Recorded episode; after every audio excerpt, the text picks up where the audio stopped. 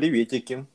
Все, я спряталась от всех. Главное, чтобы интернет не подвел, а то этот волшебный турецкий интернет это просто песня. Погнали!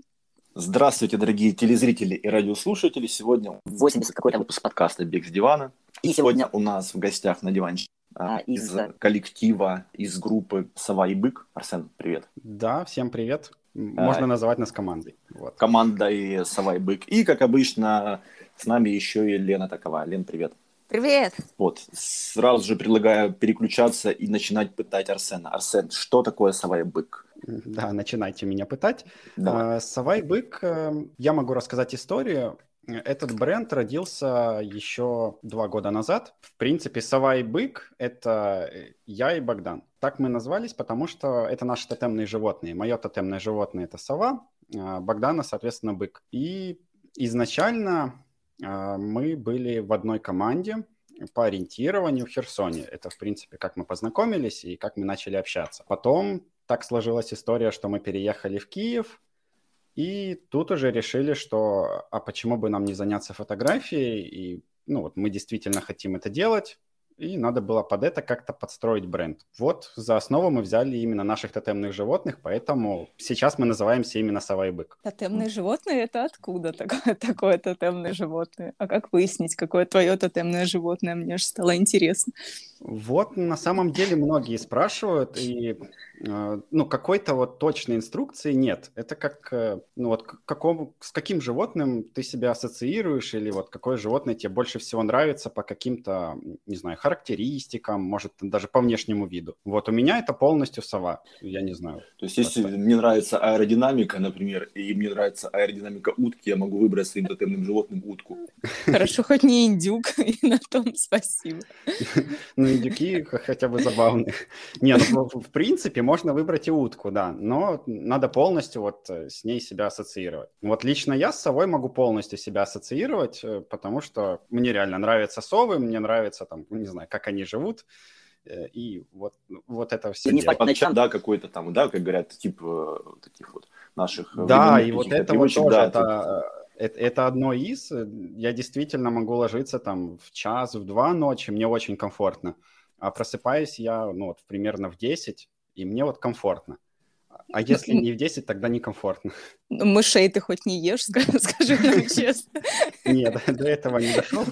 Это хорошо, а то вдруг там в горах, знаешь, когда с палаткой стоишь и кушать нечего. Мы очень переборчивы в еде, поэтому мы всегда берем с собой... У нас вот э, рюкзак, это половина рюкзаки... Э, боже мой, извините.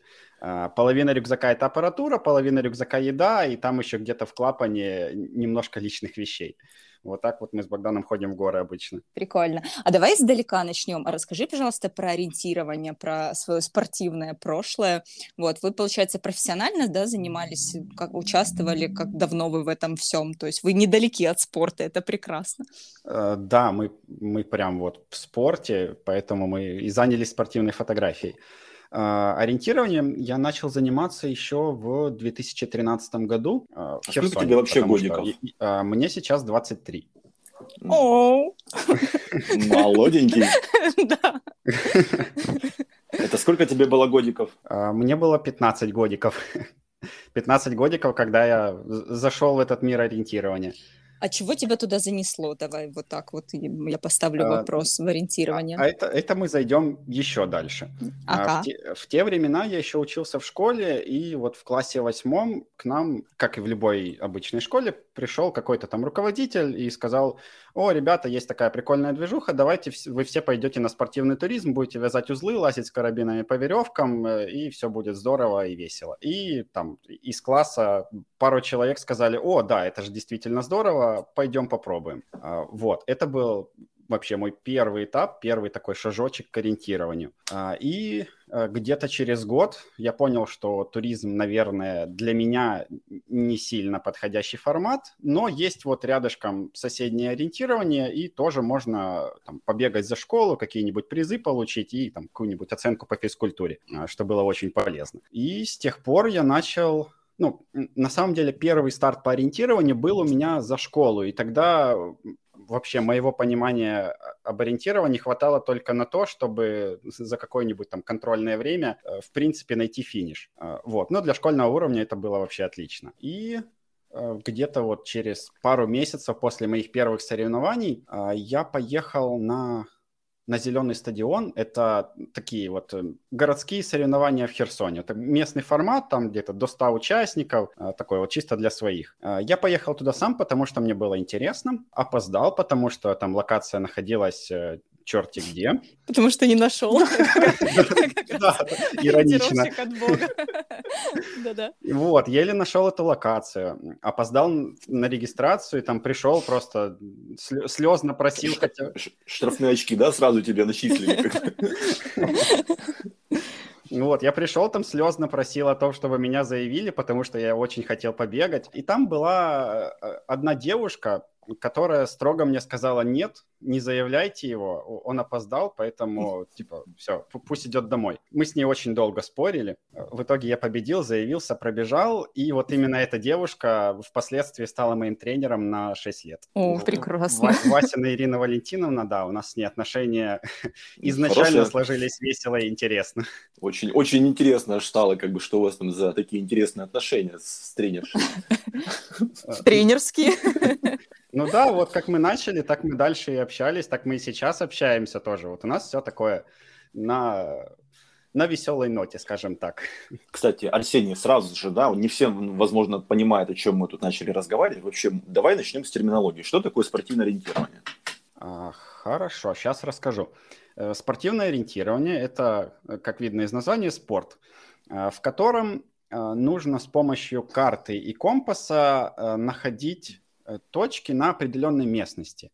Это если вкратце. Если более подробно, то ну вот мы приезжаем на соревнования, э, мы там заявляемся, переодеваемся, разминаемся, потом у нас старт. Э, прямо на старте нам дают карту, которая нарисована в условных знаках и там в определенном масштабе. Это карта местности, на которой мы находимся. То есть это может быть э, лес, горы, город просто, какой-нибудь там mm. городской парк, без разницы, вот вообще все, что угодно. А на этой карте находится точка старта, точка финиша и какие-то промежуточные точки, и все они соединены линией. А задача меня как э, спортсмена-ориентировщика э, взять все эти точки, то есть пройти каждую из этих точек как можно быстрее. И... Ну, ты, ты сам, прости, перебью, выбираешь, да, да какой в первую очередь бежать? То есть ты а, должен себе какой-то оптимальный маршрут е- построить? Есть и такой формат, но именно в профессиональном ориентировании э, там уже точки соединены, и надо их пройти именно в том порядке, в котором они нарисованы на карте. А, сразу вопрос. Ты говоришь пройти, ты говоришь пройти, и ты действительно правильно сказал э, термин абсолютно, то есть как будто, да, вот ты на память заучил. У меня вопрос по поводу пройти. И в терминологии и вот, да, ты правильно сказал, пройти, звучит слово пройти, как будто вы там пешком ходите. То есть, насколько я понимаю, если человек хотя бы немного бегает, либо вообще бегает, то есть, в принципе, у него есть какое-то преимущество. А, нет, пройти там, это просто этом... наша вот э, внутренняя терминология, там мы сами для себя говорим. Но именно цель всего этого спорта э, взять все точки как можно быстрее. То Хорошо. есть победит в любом случае самый быстрый. А можно ебануть на велосипеде? А, на велосипеде это есть отдельный подвид ориентирования. Ну, подожди, вам можно пройти, при этом вы бегаете. Может быть, и на велосипеде можно ебануть? Не-не-не, есть э, вот основное ориентирование, это спортивное ориентирование бегом. Вот оно у нас так называется, или бегом. Хорошо, то есть там, а там явно указаны транспортных средств. Может быть, опять же, там электросамокат, как велик нельзя, а электросамокат Стас, ну я думаю, это в регламенте прописывается, ну здрасте. Ну, вообще есть даже специальная книжечка «Правила спортивного ориентирования», а, и там Международная федерация ориентирования, которая прописывает все эти правила, и если ты будешь кататься на электросамокате, то я По думаю, лесу. у людей возникнут вопросы, какого черта? По лесу на электросамокате, это хорошо. Да, по некоторым лесам ты просто будешь бежать с ним на плечах, потому что так быстрее получается. Как-то так. Ну, за эти шесть лет ты участвовал часто в соревнованиях, какие-то побеждал или просто участвовал? А, ну, у нас э, соревнования были практически каждую неделю. Ну, иногда Ох. мы перерывались на какие-то там спортивные сборы. То есть, ну, вот во времена, когда я прям активно тренировался и мне хотелось что-то побеждать, да, мы там ездили и на чемпионаты Украины. Ну, я там был призером чемпионатов Украины. Э, и вообще у меня КМС. КМС по ориентированию. Опять же, но выше Украины я не поднимался. Да, да нечего там делать. И у нас неплохо ну, кстати, да, мы начинаем там задавать вопросы, как только они к нам приходят в голову, да, ты очень много сказал. Да, давай. Сразу вопрос, например, по тренировкам и по сборам. То есть, да, вы уже в молодом возрасте, вы как техническая часть, там, да, ориентирование, чтение карт, там, теория, вот это вот все, ну, это там свои как бы виды подготовки, и у вас же должна быть какая-то физуха еще. Как вы это все тренировали? На сборы ездили и так далее. Да, в ориентировании там действительно важна какая-то теоретическая часть, но ей мы уделяли времени, ну, не так много. То есть э, наши тренировки абсолютно не выглядели так, что мы просто сидим с картой, что-нибудь там читаем и наизусть заучиваем какие-то условные знаки. А большинство наших тренировок проходили именно на стадионе, то есть это вот прям активная беговая подготовка. Отдельно было ОФП, чтобы просто быть сильным и выносливым. И чаще всего на выходных мы выезжали куда-нибудь в лес, э, и там уже э, как бы бегали то есть развивали и свою физическую форму, и одновременно бегали с картой, то есть развивали и технику, и физику, все в комплекте. А много бега нужно было для подготовки? Ну, вот так вот в среднем, сколько там беговых а, тренировок? Ну, я могу сказать про себя, что когда я тренировался, у меня в месяц получалось где-то 450 километров. Неплохо так. Но, естественно, там проф... более профессиональные спортсмены, которые там на уровне Европы, мира, то они набегают и большие объемы. Э, но для моего тогдашнего уровня это было вполне достаточно. Это вот прям еще вот, подросток, Ну, я был там не совсем подростком. То ну, есть ты говоришь, я начал ты... заниматься в 15 лет, и там да. Ну, где-то в 18 э, у меня уже были вот эти вот э, объемы. А, это туда, Потому да, что, когда я пришел на первую тренировку по ориентированию, там э, ребята, которые уже опытные, у них был тест тысяча метров. Ну, то есть обычный тест на стадионе, пробежать тысячу метров на скорость и показать какой-то свой лучший результат. Меня сразу же поставили с ними, я такой думаю, ну окей, покажу, на что я способен. Мы начали бежать. Первый круг, я за ними продержался, думаю, о, прикольно, я в хорошей физической форме, вот даже с опытными ребятами могу нормально бежать. А, на середине второго круга я от них отстал. А, на третий круг я уже не побежал, потому что я умер. Ты валялся где-то уже на обочине. Да, я, я просто лег на травку и такой, не, я больше не хочу. Вот, и потом постепенно-постепенно э, дорос вот до таких объемов. А чего ты завершил свою, свою карьеру ориентировщика? Э, я как бы ее не завершил, то есть я и сейчас, э, во-первых, я сейчас состою в команде Киев Регион, это mm-hmm. команда Киевской области, но в этом году, признаюсь честно, я был только на одном чемпионате Украины, потому что как-то у меня уже сместились приоритеты. Во-первых, стало больше работы, mm-hmm. во-вторых, мне сейчас больше интересны именно трейл-забеги, то есть не когда надо с карты бежать, а когда просто надо бежать и по каким-то очень красивым локациям. О, да, это мы любим, это мы знаем. А ты бегал какие-то трейлы, вот, которые сейчас у нас проводятся? Потому что я знаю, что вы, конечно, больше как фотографы там участвуете, но тем не менее. В а, каких-то стартах участвовал? А, да, я участвовал. Вот у меня самый активный год, это был 2019. Тогда у меня там и ультры были, Угу. Вот, самая такая, которая мне понравилась, это были Букамили в девятнадцатом году. Угу. Какую Там, дистанцию ты бежал? Э, с заявленных 105 километров, в итоге получилось 115 э, с набором 5000. Ты опять наплутал где-то? Вроде как нет. Ну, то есть по треку я смотрел, вроде все было отлично. Но было очень интересно, когда я поднимался на гору на последний КП, ну, это пункт питания перед уже финишем.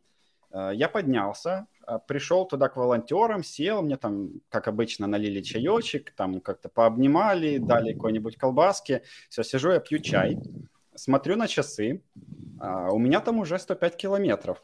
А я точно помню, что у меня вся дистанция должна быть 105, то есть уже финиш. Э, и тогда я еще там чуть-чуть попил чай, потом очень аккуратно спросил у волонтеров, а где, собственно, финиш? У меня как бы по дистанции уже пора. Э, и, и мне также аккуратно ответили, «Э, тут до финиша недалеко. Вот по горочке вниз 10 километров, вот и на месте. После сотки, я, я представляю, да. какой-то восторг. И это было там раннее утро, это было ну, где-то там 5 утра, по-моему. То есть я уже пробежал сутки, и вот сейчас уже 5 утра, и мне еще бежать десятку. Э, и я честно тогда спросила, можно я сойду? Мне сказали, да, можешь сойти, подождешь с нами до рассвета, мы закроем КП и вместе с тобой по этой же дорожке пойдем на финиш. Вот, поэтому я встал и побежал на финиш.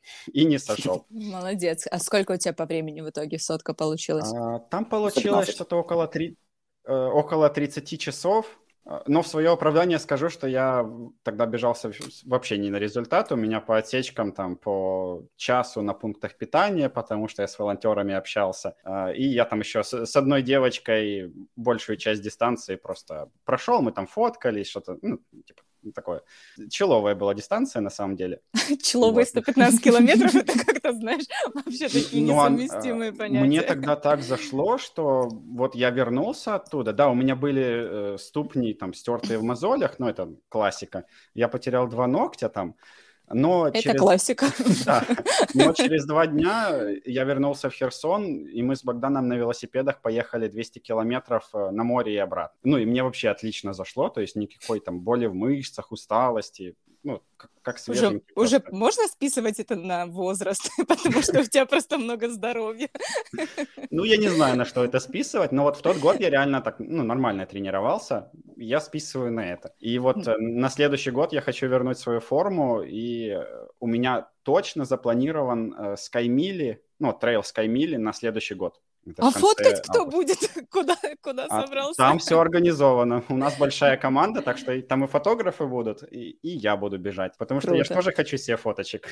Красивых. делаем, а себе нет. Никуда не годится. Давайте про фотографии, я уже просто не... А, подожди, а ну. про, про, про, про ориентирование еще, еще, еще. У меня вопросы по КМС, по вот этим всем званиям, как оно правильно называется, разрядам, да, которые остались у нас там на постсоветском пространстве. Не то, что остались, они существуют какая там градация? Насколько я слышал, вроде как, у вас там достаточно низкие требования к этим всем разрядам, и ну, достаточно, достаточно просто это все получать. Ну, там градаций много, там есть э, три юношеских разряда, потом три взрослых разряда, потом КМС, ну, то есть кандидат мастера спорта, mm-hmm. мастер спорта, мастер спорта международного класса и заслуженный мастер спорта. Вот. Но э, да, ты действительно прав, что вот эти все разряды это, ну, как по мне, пережитки Советского Союза, и в каких-то европейских странах нету такого понятия в принципе. Э, поэтому, если я приеду на какой-то заграничный старт и буду на арене соревнований кричать, что вот я КМС, расступитесь, то никто даже не поймет, о чем я говорю потому что у них там просто есть международные рейтинги, и вот они по ним смотрят, э, кто хороший бегун, а кто не очень. Э, но у нас, э, да, вот еще остались все эти КМС, МС, и в ориентировании, ну, да, КМС можно получить, это довольно легко, и там я думаю, даже за год с нуля можно натренироваться достаточно, чтобы получить КМС по ориентированию. Но вот с мастером там уже гораздо сложнее. Если в классическом беговом ориентировании, то мастера спорта действительно тяжело получить, и там надо ну, прям пахать сильно. Ну, а тебе дает это какие-то я не знаю, привилегии, то, что ты КМС, или кроме того, что говорит, что я КМС по ориентированию, от этого больше? Ну, э, в моем беговом клубе у меня есть скидка э, сколько-то там денег э, на тренировки, и все. Но это, я думаю, чисто какие-то предпочтения тренеров, вот они решили, что у нас КМС и мастера будут получать вот такую-то скидку на тренировки. Но я на самом деле даже не знаю, сколько там, вот. Но в остальном вообще никаких плюсов мне это не дает. Но корочка КМС у меня есть. Могу хвастаться, когда ко мне гости приходят. Иногда протирать пыль и хвастаться. Да. Понятно, интересно. А как тогда, вот когда, допустим, приезжают на международный уровень, если у нас нет никаких рейтингов, а у нас есть только КМС и МС, то как э, это как-то переводится все равно в какие-то рейтинговые международные или есть все равно какая-то бальная система? А, ну вот, а в том-то и дело, что все наши спортсмены, которые выступают на международном уровне, они все равно есть в международных рейтингах. Mm-hmm. То есть э, наши разряды там не котируются, но наши спортсмены туда приезжают, и они все равно вынуждены как-то э, работать по правилам тех ребят. Вот, то есть есть международный рейтинг, и все ему подчиняются, вообще без вариантов. Э, но, насколько я знаю, украинские старты не, не дают никаких очков в рейтинге, но это не точно. В этом я могу ошибаться. Ну, это, грубо говоря, да, как какие-то трассы тоже, сертификация, какая-то там сертификация от ИТРа, баллы ИТРы, да, вот это вот все похоже на вот эти трейловые еще штуки, там же рейтинг этих баллов ИТРа. Да, немножко похоже, но там немножко сложнее это все высчитывается, потому что в трейле все относительно просто. У тебя есть э, расстояние, у тебя есть набор, набор высоты, высоты, да, просто смотрится профиль дистанции и все и у тебя по вот этим всем параметрам определяется, какой рейтинг у тебя будет. То в ориентировании там берется, во-первых, какой тип дистанции, то есть ее продолжительность, какая местность, то есть насколько она сложная, ну и, естественно, смотрится, с какими соперниками ты там соревнуешься. То есть если какие-то соревнования, там, не знаю, Кубок города, например, э, где приезжает, там, не знаю, 50 человек, э, там, третий юношеский разряд, то, естественно, там рейтинга никакого не будет. А, другое дело, если берутся какие-то международные старты, там, где приезжает несколько тысяч спортсменов, а, и среди них есть э, чемпионы мира, чемпионы Европы, какие-то там призеры, то, соответственно, там рейтинг будет гораздо выше. Не, ну погоди, ИТРА тоже тебе будет насчитываться в зависимости от того, каким ты прибежал, э, там сколько участников было, какой то из этих участников, там тоже много очень параметров. Вот, ну, там да, не, то, то, там вот не только оно, рельеф. Оно плюс-минус похоже. Ну, в ориентировании, как мне кажется, немножко сложнее, но, грубо говоря, одно и то же, просто ну, разные организации. Окей, а какой вообще вот уровень организации стартов, ну, вот так примерно? Потому что мы так далеки от этого, если там трейл и шоссейные старты окей, то ориентирование я тоже вот поскольку постольку, а вот как по уровню организации, вот если там, опять же, брать аналогию с теми же трейлами? Если брать аналогию с трейлами, то это прям очень болезненный вопрос, потому что, начну с хорошего, вот на трейл приезжаешь... Нет девочки. И у, у тебя на арене, ну, ты приезжаешь как на праздник. Mm-hmm. И даже если ты понимаешь, что, окей, я сейчас физически не готов бороться за призы, то Ой, все вообще равно не ты, суть, да. Ты, да, ты получишь удовольствие, ты да. получишь крутые фотографии, может быть, какие-то там сувениры, не знаю, браслетики, кепочки, футболки, охрененно красивую медаль. Вот практически на любом трейле ты получишь очень красивую медаль. И вот с другой стороны есть ориентирование, которое, к сожалению, все не так. Основная проблема, конечно же, это бюджеты. Э, то есть, если на трейле норм... абсолютно нормально выложить за э, один беговой день тысячу гривен, то в ориентировании, э, если беговой день день стоит там, не знаю, даже 100 гривен, то люди уже возмущаются, что это дорого. Я же говорю, что вот этих взносов абсолютно не хватает на организацию, потому что в отличие от трейла, в ориентировании очень большой статьей расхода есть э, рисовка карты в принципе. То есть есть какая-то новая местность, под которую, ну, не нарисована карта, а спортсменам, ориентировщикам, чтобы бегать, нужна карта. Ее нужно нарисовать. И это стоит э, там очень много денег. Ну, грубо говоря, один квадратный километр нарисованной карты стоит, э, ну, там, в среднем 300 долларов, в зависимости от сложности. Есть местности, Ого. которые сложнее, есть местности, которые легче. Ты хочешь сказать, что вы нанимаете там каких-то геодезистов, и они вам заново рисуют карты местности? А, но это не геодезисты, это прям люди, которые э, заточены под то, чтобы рисовать ну, именно спортивные ну, карты под ориентирование. Ну, грубо ну, говоря, не раскидывайся да. умными словами, давай просто... Не, ну геодезия, ну, они как бы не занимаются геодезией. Я просто и сам рисовал когда-то карту, но я рисовал ее в городе. Э, вот, и там, ну, я бы не назвал себя геодезистом, и я думаю, люди, которые рисуют спортивные карты, тоже геодезистами себя бы не назвали. Ну, я думаю, оно там немножко похоже. Мне интересно, вот люди, вот, которые но... рисуют карты, отзовитесь, пожалуйста. Кто вы, геодезисты или нет? И как вы рисуете эти карты?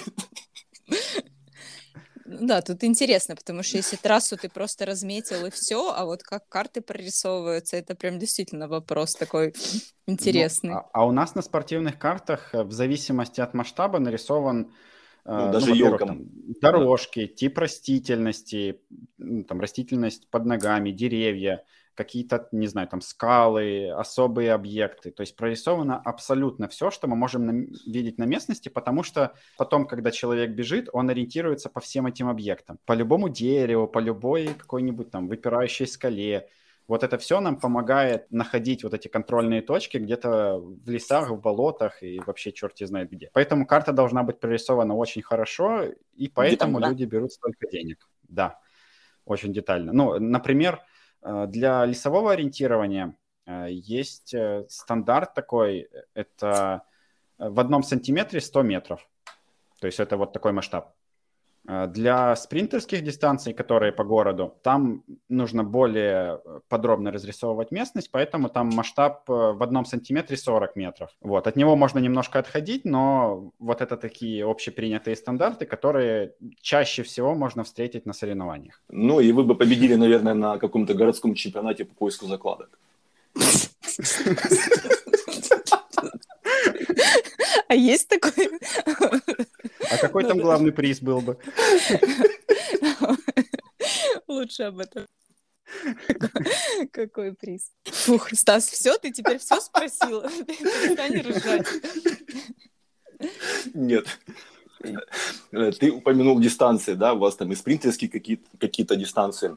Вообще, какие существуют дистанции в спортивном ориентировании? О, их там много, есть несколько классификаций. Ну, они все отличаются именно по длине. Просто э, в украинском ориентировании там есть э, старая система названия дистанции, есть новая система. Но на современных э, соревнованиях могут применять и старую, и новую систему и поэтому там их много. Но, грубо говоря, можно выделить э, спринтерские дистанции, это э, короткие, там время победителя до 15 минут.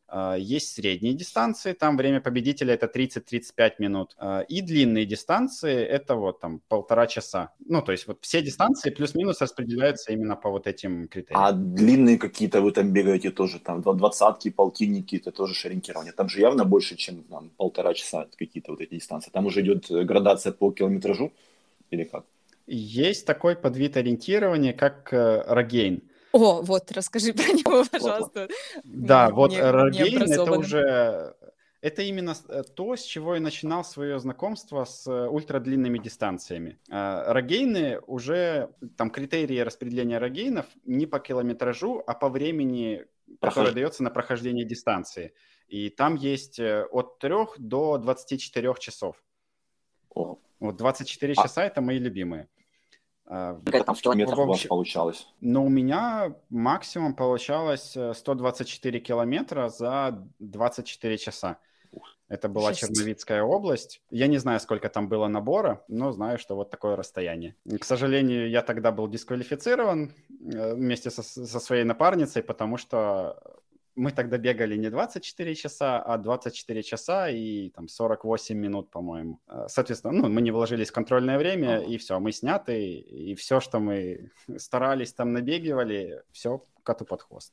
Ну, а там суть такая же, да? То есть вы, получается, бегаете от контрольного пункта к контрольному пункту, или там какая-то немножко другая система? За что, то есть в чем там суть соревнований? Ну, вы бегаете по времени, ну, там какие-то очки, да, я знаю, видно, или баллы. На маршруте, насколько я понял. Uh, да, вот, э, там дается просто огроменнейшая карта uh, какой-то большой местности. На этой карте находятся точки. Эти точки пронумерованы, то есть э, у каждой есть там, допустим, номер 31, там 42, 93, и вот эта первая цифра номера – это количество баллов, которые получают э, участники за взятие вот этого пункта.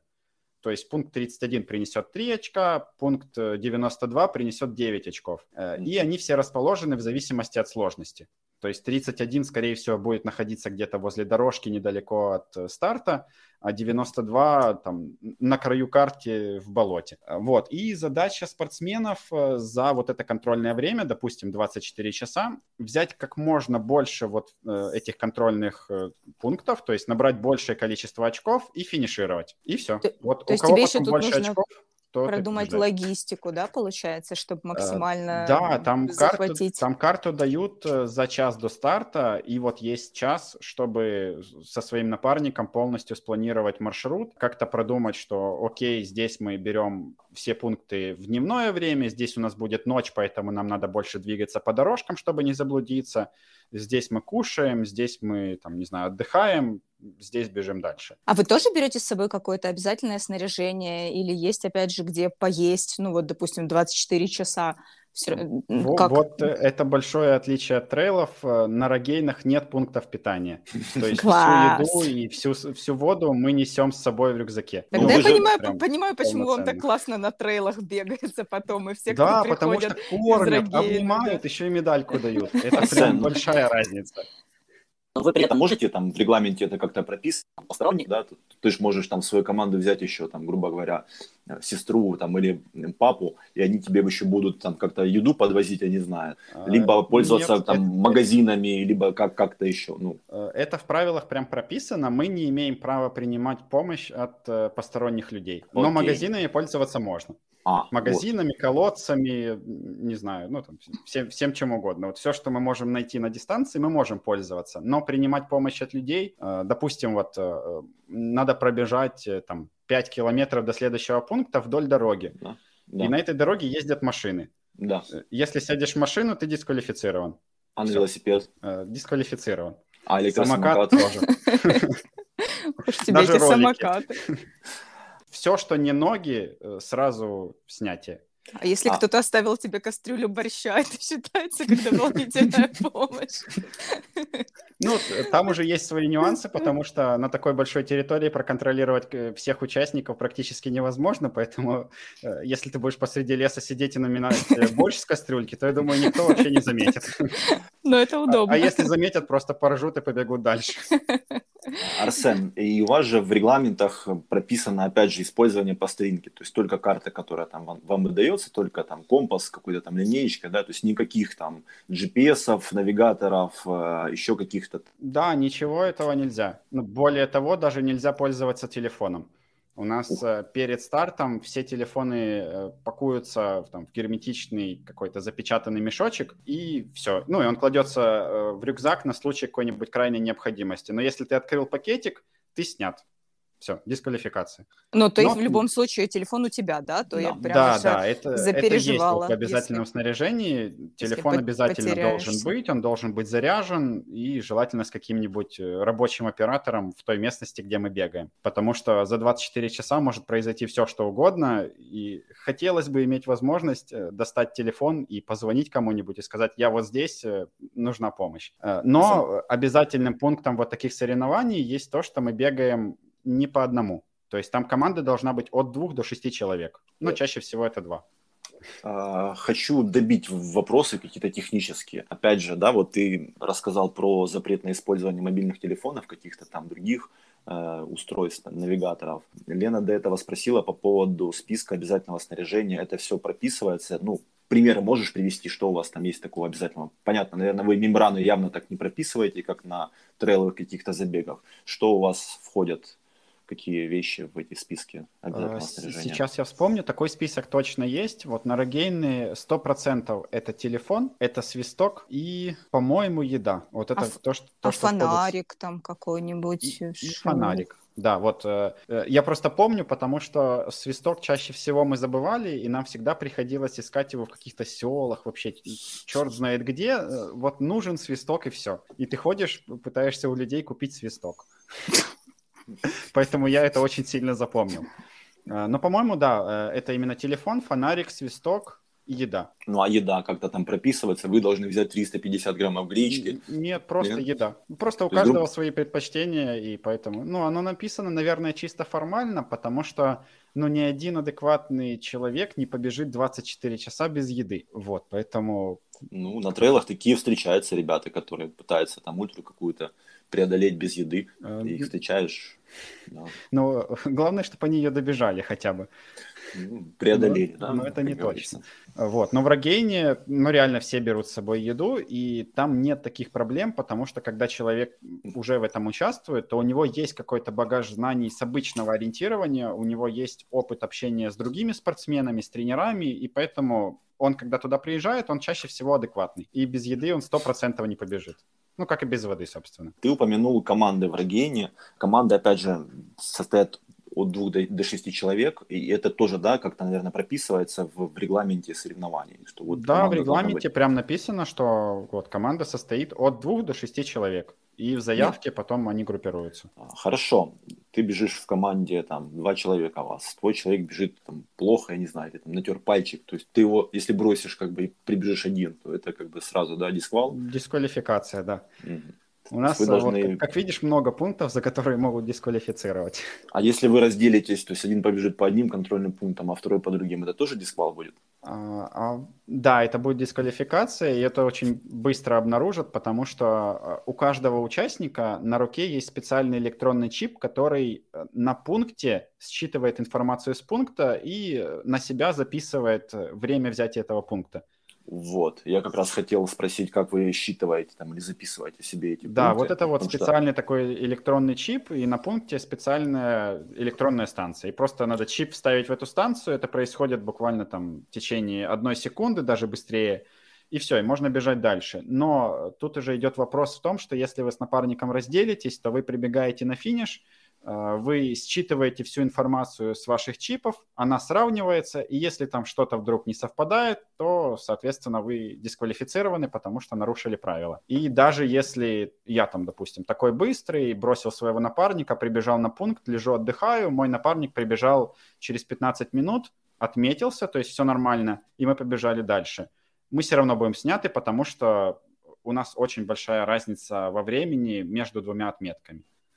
Ну, тогда возможен другой вариант. Например, вы по очереди. Сначала один бегает с двумя чипами, да, то есть ты прибегаешь один, но у тебя два чипа, твой и напарника. Второй в это время, например, спит или отдыхает. Или там идет за едой.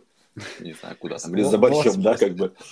Специально для таких умных людей, как э, наши, э, придумали э, чипы фиксировать на руке. Они фиксируются специальной пломбой, и снять его, не повредив пломбу, практически невозможно. Ну, соответственно, ты можешь сорвать пломбу, отдать чип, но тогда ты будешь дисквалифицирован. Либо Ста... не сорвать пломбу, но тогда ты должен там, физически находиться с чипом на отметке. Стас, все твои читерские планы, видишь, разрушены просто в ноль. Да, просто Стас же не первый, кто об этом подумал. Ну, а, на самом еще... деле, вот количество дисквалификаций, которые вот перечень, мне кажется, трейлом, может быть, даже надо какие-то перенимать. Это сразу снимет кучу вопросов касательно, зачем нам изофолия и прочее, прочее. Потому что, ну, вот классные штуки, действительно, за которые просто дисквал и все. И больше никаких вопросов. Да, просто рогейн это ну, такой более профессиональный спорт, и поэтому если там спортсмена снимают, то все, никаких претензий нет, потому что ну, это профессиональный спортсмен. А в трейле, ну, чаще всего это больше любительский спорт. И, ну, и, ты понимаешь, это, это все равно вопрос, вопрос здоровья и вопрос э, иногда жизни становится. И когда приходится спорить за каждый пункт обязательного снаряжения, то, возможно, стоит людей тоже приучить, что за что-то дисквалифицируют, и все и жить всем станет ну, проще. Да, вот такие вопросы участников на регистрации, как э, а обязательное снаряжение обязательное? Нет, не обязательно. Обязательное, не обязательное. Да, вот это ну, обязательное снаряжение обязательное, а вот это обязательное снаряжение не обязательное. Не понимаю, почему люди спорят. Неужели так сложно взять там фонарик небольшой какой-то, ну, который занимает минимум места? Опять же, тот же свисток, ту же изофолию что там, там нет каких-то, блядь, вещей, не надо тащить с собой баян какой-нибудь. А, а вдруг? А вдруг надо будет? Все начинается с малого, Там действительно вот важные вещи, которые в большинстве случаев, особенно в горах, могут спасти жизнь. А когда человек выбегает э, в горы в октябре в шортиках э, и не берет с собой абсолютно ничего, потому что он вот такой сильный, ему это ничего не надо, ну, возникает вопрос о его адекватности. Ну, ну вот, да. Зачем так делать? Мы за это топим, мне кажется, почти каждый выпуск э, нашего подкаста, что адекватность превыше всего. Это факт. Да, да потому что, ну, вот этот трейловый спорт, э, он же создан не просто для того, чтобы там выйти и повеселиться. Это, ну, достаточно серьезное мероприятие, к нему надо, во-первых, готовиться, то есть э, не, не тренированным не стоит. Это не, не обязательно. Стас, тихонечко, не надо вот это. К трейловым, ультра-трейловым забегам готовиться не обязательно, ребята. Не обязательно Стасу, всем остальным обязательно. Ну да, если человек абсолютно не подготовленный, он такой, о, прикольная движуха, хочу поучаствовать. Поехал на выходные, выбежал в горы, и, и там что-то с ним случилось, потому что он до этого больше 10 километров никогда не бегал. Ну, как бы, кто тут виноват? Как бы человек, э, но потом все бочки покатят на организаторов. Вот для ну, этого существуют такие расписки, типа там, организаторы... Ну, ответственности, ответственности, да. да. Угу. Ну и слава Арсен, богу, что они есть. А расскажи еще, мы такую тему читерства затронули. Как еще люди пытались там считериться, какие-то, помнишь, вспомнишь какие-то такие случаи интересные? Ну, самое популярное – это использование GPS. Потому что, как я говорил, территория очень большая, и проконтролировать участников ну, очень сложно, поэтому чаще всего это как бы на совести самого участника. Поэтому один телефон у тебя упакован в пакетике, но как бы никто не мешает взять еще один телефон с GPS и как-то там читерить по ходу дистанции. Но это реально уже на совести самого участника. Э, лично я так никогда не делал, потому что, ну, а, а зачем тогда участвовать, если вот обходить правила таким образом? Ну, это принципы как, честной игры, опять же, Это да. как бежать трейл и там где-то подъезжать на машине, потому что на мопеде, хочется кстати, да. быстрее. Ну, на электросамокате, да. На Петрос или на, на Гутентом Натек заедь на электросамокате. Я на это посмотрю. Вот, ну, как бы это а, именно вот такой основной способ читерства в рогейнах, насколько я знаю. Но я давно их уже не бегал, поэтому, возможно, там ребята придумали что-то еще. Ну, основной Интересно. вопрос, зачем? Но это, наверное, риторический вопрос. Да, но это в любом а... спорте. Ну вот, а зачем как-то мошенничать, если можно получить удовольствие и там пройти чисто по правилам, и если ты победишь, то ты будешь собой гордиться. А если ты победишь э, как-то считерив, то ну, я бы с собой не гордился, наверное. Э, Арсен, кстати, по поводу получить удовольствие, как насчет допинга? Допинг, ну, в рогейнах и в ориентировании, э, нет, вот в Украине э, нету какого-то допинг-контроля, но для отбора на международные старты и уже на международных стартах там есть допинг-контроль. Но это, насколько я знаю, только в беговом ориентировании. Про рогейны такое ни разу не слышал. Ну, а у нас ты встречал каких-то людей, может быть, что-то слышал? А, ну, когда-то во Львове мы бегали, это были, как же это называется? Ну, это Line Cup, это э, соревнования по ориентированию во, Львов, во Львовской области. И там на одном из стартов э, мы что, бегали, разминались и нашли какой-то шприц. Вот это единственное, что я видел. Не, не факт, что это были участники соревнований, но осадок остался. А как насчет алкоголя? Алкоголь, ну, никто не запрещает, то есть как, как нравится. Беги себе ориентирование, попивай винишко, пожалуйста.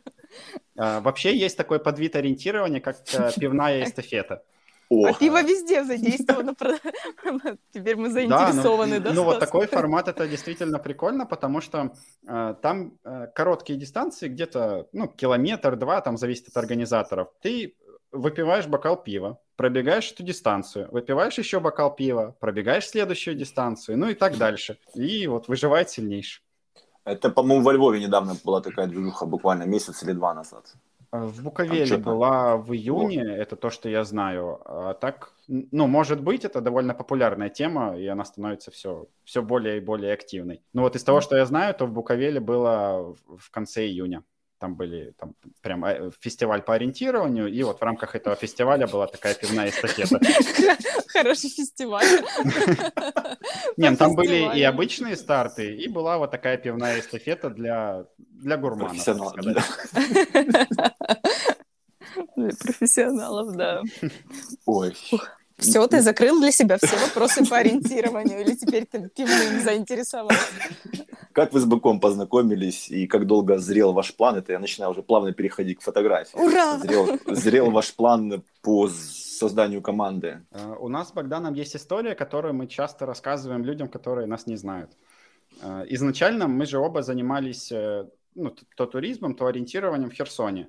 И mm-hmm. мы как бы заочно друг друга знали, но никогда не общались. И была такая ситуация, что в общем, я был инструктором по байдаркам, у меня была там группа туристов, которых я прям обучал, и мы вот собирались выходить на воду. И на той же базе, где мы находились, э, были и другие байдарки, на которых в тот день катался Богдан. И вот непосредственно история. Он приезжает на Баркасе, я уже там на базе, что-то там разговариваю со своими туристами. Он проходит мимо, э, мы с ним встречаемся взглядами и очень быстро отворачиваемся, потому что как-то мы не знакомы, и поэтому мы решили с друг другом не здороваться но знали друг о друге. Да, мы знали, и тогда это было, ну, реально так немножко странно, потому что, ну, даже там ни головой не кивнули, не помахали, а просто отвернулись, типа, мы, мы не видели друг друга, и все нормально. А, вот, и вот после этой истории, где-то через полгода он пришел в команду, в которой я тогда тренировался, и вот с тех пор, с тех пор мы начали общаться. Потом он переехал в Киев, э, потом я переехал в Киев, и вот после этого созрел вообще план сделать Овабл. Ну, а вас как-то тоже там давно влекло к фотографии? Вы там чем-то занимались уже, что-то фотографировали? Как, как, ну, как это все? Лично я занимаюсь фотографией уже,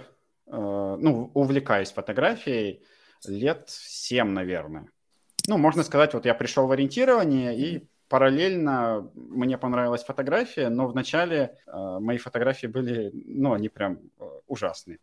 Вот, я сейчас на них смотрю, там без слез не взглянуть. Э, вот, ну, я фотографировал только на телефон, и постепенно там как-то растил свои навыки там в композиции, в обработке, в свете, и, ну, так постепенно-постепенно мы вот пришли к тому, что мы сейчас видим. А ты где-то учился или ты просто как-то по чуть-чуть собирал все знания? Сам, ну вот какие-то, может быть, видеоуроки на Ютубе угу. и, ну, какие-то статьи, книги, может быть, и все. То есть никаких курсов, ничего такого не посещал, потому что, э, ну, вообще в начале, вот там, 7 лет назад э, у меня и денег-то особо на это не было. Угу. Ну и, в принципе, я не был вот в этой движухе фотографов, у меня не было своей профессиональной камеры, поэтому, ну, о каких курсах могла идти речь. И вот я сам обучался, сам ходил, что-то фотографировал, там когда-то получалось, когда-то нет, и вот так постепенно-постепенно развивался, и вот сейчас.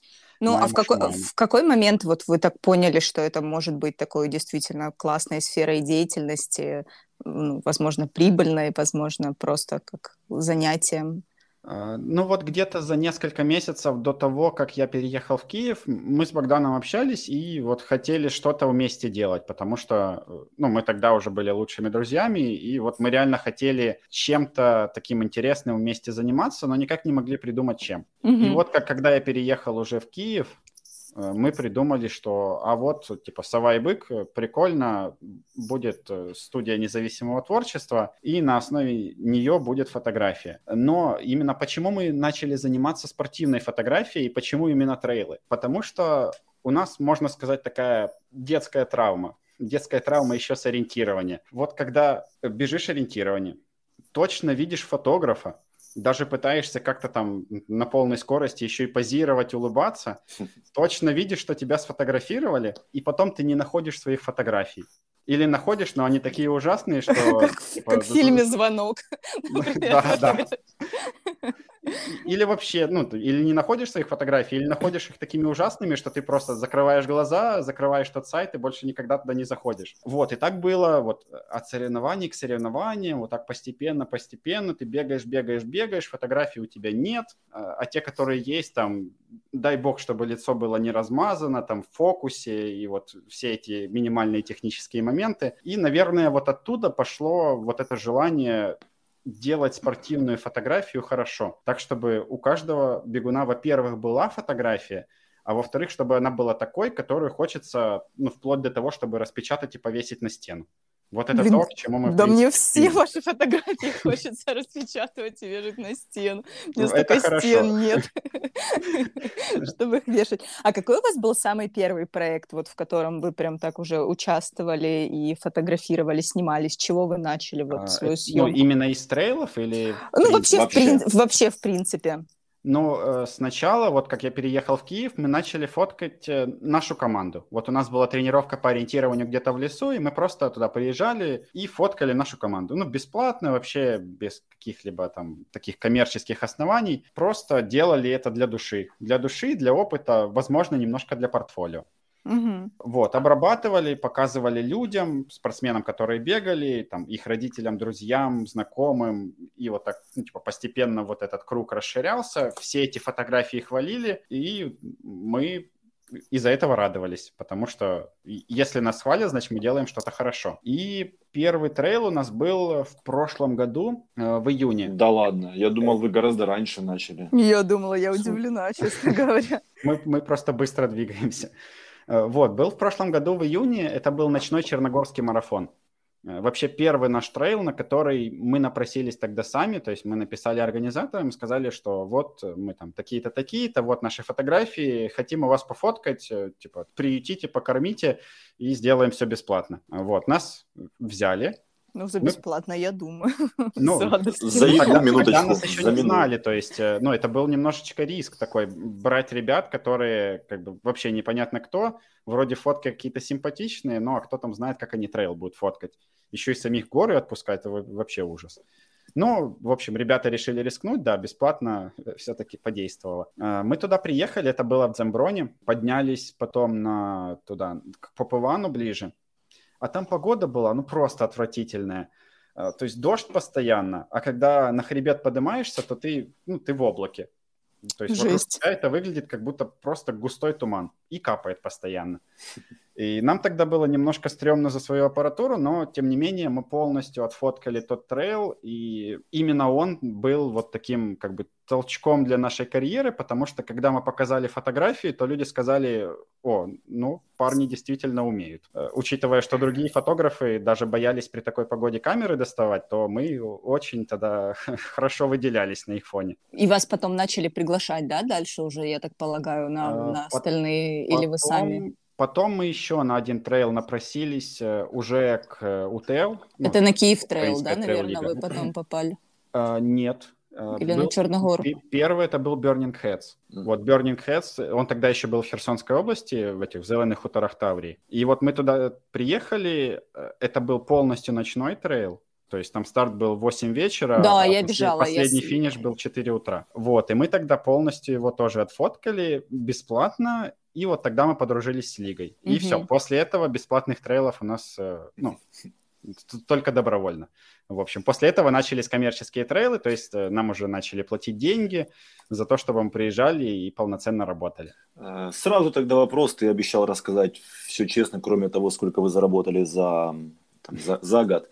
Хорошо, сколько стоит пригласить вас на трейл? А, ну смотри, под каждый трейл мы э, высчитываем стоимость индивидуально, потому что это зависит там от многих факторов. Во-первых, э, от расположения трейла. Есть большая разница, это находится в Киеве, там, где мы можем потратить один день или это находится где-то в Карпатах, там, где нам надо потратить два дня только на добирание. А, другой момент – это непосредственно сложность, то есть где это находится, либо это надо в горы еще идти, либо это находится там, я не знаю, в центре Киева, например. И третий момент – это количество фотографов от нашей команды. Вот этот третий пункт появился относительно недавно, когда вот наша команда стала больше. То есть чем больше фотографов, тем, соответственно, получится дешевле. Но, э, грубо говоря, вот я, если меня ночью разбудить и спросить, сколько стоит трейл, то я скажу там 8 тысяч за фотографа. Гривен. Вот. Гривен, да. Mm окей, ну, порядок цен плюс-минус понятен. Но отдельно... Да, ну, я же говорю, ну... там индивидуально уже все высчитывается в зависимости от вот этих вот факторов, которые я назвал. Ой, а я хотела спросить, вот у вас вы экспериментировали, у вас был на, Кар... на Карпатии в этом году опыт, вы решили брать денежку за фотографии, а это вообще как-то окупило вот это все? Мне просто очень интересно. Много ли желающих было купить фотографии? Я покупала, если что, но мне интересно, были ли еще желающие. Да, вот в этом году мы, мы действительно хотели запустить эту систему, э, чтобы снять финансовую нагрузку с организаторов и переложить ее на участников, которые хотят фотографии именно для себя. Первое, первым делом мы попробовали это на ориентировании. У нас был чемпионат Украины в Переяславе, и там четыре дня мы фотографировали. Ну, Богдан бегал, я фотографировал. И потом мы попытались продать фотографии ориентировщикам, там сколько-то денег заработали, но там совсем мало было. Вот. И потом попробовали еще с трейлранерами на Карпатии. А, мы тогда заработали, ну, что-то не, небольшую совсем сумму, которая, по-моему, покрыла просто наши расходы на... Ну, мы там покушали, что-то себе докупили, и все. Ну, я не знаю, у нас, мне кажется, немножко все равно ребята в этом плане балованные, потому что, вот, допустим, я недавно бежала в Берлин, и пак фотографий стоил там порядка там 35 евро, и вообще его покупают аж бегом. Ну, то есть одна фоточка там стоит 10 евро, и, а пак фотографий 35, и там почему-то покупают. Почему у нас такие практики, при том, что вы поставили вообще минимальные, мне кажется, цены за фотки, да, но учитывая, мы, мы что... Тогда, мы тогда поставили 50 гривен, да, да, да, 2, да. 2 евро чисто символически, мы хотели попробовать, как это зайдет людям. Но я думаю, это из-за того, что вот наших бегунов разбаловали бесплатные фотографы, да. и, и а, поэтому а, они и... не ценят уже фотографии. Ну, тут не совсем разбаловали, но наши люди просто привыкли, привыкли к тому, что это оплачивает, это как правило, организатор. Да, да ну да, это сходит, входит, грубо говоря, в стоимость регистрации. В некоторых э, стартовых пакетах об этом даже написано, что типа фотографы, там, фотографии, там, да, грубо говоря, с дистанции. Это все входит в стоимость стартового пакета. И люди наши к этому просто привыкли. Возможно, опять же, если будет э, модель в которой надо доплачивать до фотогра... за фотографии, ну вот, вот вы начинаете в Украине эту модель. Человеку ну, на выбор возможно, предлагается. мы когда-нибудь к этой модели вернемся, но пока вот временно мы от нее отказались, потому что ну, непонятно, как ее запустить так, чтобы она эффективно работала. Ну, ну вы вернулись нет к стар... отдельного сервиса. Вы вернулись к старой модели, вам платит организатор. Это все да. входит в стоимость просто организации. Организатор нашу стоимость э, вносит в стартовый взнос, и вот как-то как-то там организаторы сами себе эти вопросы решают. Мы туда не вникаем, вот мы называем свою стоимость, договариваемся с организаторами, приезжаем, фоткаем, отдаем фотки, и на этом все. Так, а расскажи, пожалуйста, по стартам. У меня прям куча вопросов. А как вы себе локацию выбираете? Вот где вы будете фоткать? Потому что, опять же, всегда локации офигенные, всегда фотографии шикарнейшие. Как вы придумываете, где, где становиться?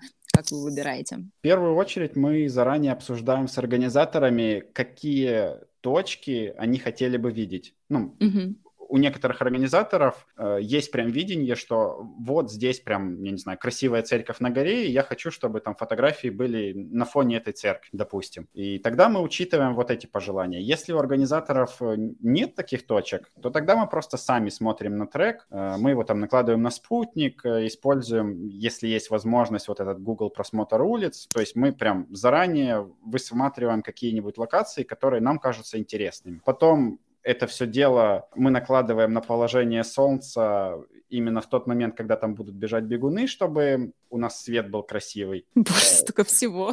Да, ну и после этого мы приезжаем, и мы уже точно знаем, что мы фотографируем вот в этом районе, вот примерно в эту сторону, потому что здесь у нас красиво. Ну и там на месте уже просто немножечко там поднастраиваем свои ракурсы. А так вот заранее все делаем. И еще такой момент, что нам очень удобно, когда весь трейл покрывает только наша команда, потому что в таком случае нам не надо взаимодействовать с другими фотографами и вот вообще как-то с ними общаться. Потому что есть только наша команда, мы внутри своей команды четко распределяем, что вот этот фотограф лучше фотографирует, э, я не знаю, например, открытые пейзажи, э, вот этот лучше фотографирует в лесу, э, вот этот будет с тем объективом, тот будет с тем объективом, там распределяем камеры, возможно, какое-то дополнительное оборудование типа вспышек, отражателей. И вот исходя из всего этого у нас выстраивается полная логистика по трейлу. И мы, когда приезжаем, уже каждый точно знает, куда он идет, э, когда он выходит, какое оборудование он берет, как он фотографирует, какие он техники использует. И вот поэтому мы сейчас прям топим за то, чтобы весь забег покрывала именно наша команда, потому что так получается лучше. Арсен, сразу вопрос. Э, ты вот упомянул, что да, в таком случае вам не приходится взаимодействовать с другими фотографами. Звучит так, как будто вы не любите фотографов вообще, в принципе. За что их любить-то? Э, ну, такой момент действительно есть. Но это, вы все-таки не любите фотографов. Да, ну, признаю все, честно. Есть у меня такой момент, э, но это не какая-то там, не знаю, слепая нелюбовь. Э, это вот как- как-то из опыта так сложилось, что любое наше взаимодействие с фотографами нам приходилось объяснять, почему мы делаем вот так, как мы делаем, почему мы хотим взять вот эту локацию, или почему не надо фотографировать на этой локации. И ну, вот Просто когда бы нахуй послали бы и все, как бы зачем объяснять? Нельзя так делать. Мы же все дипломатичные люди.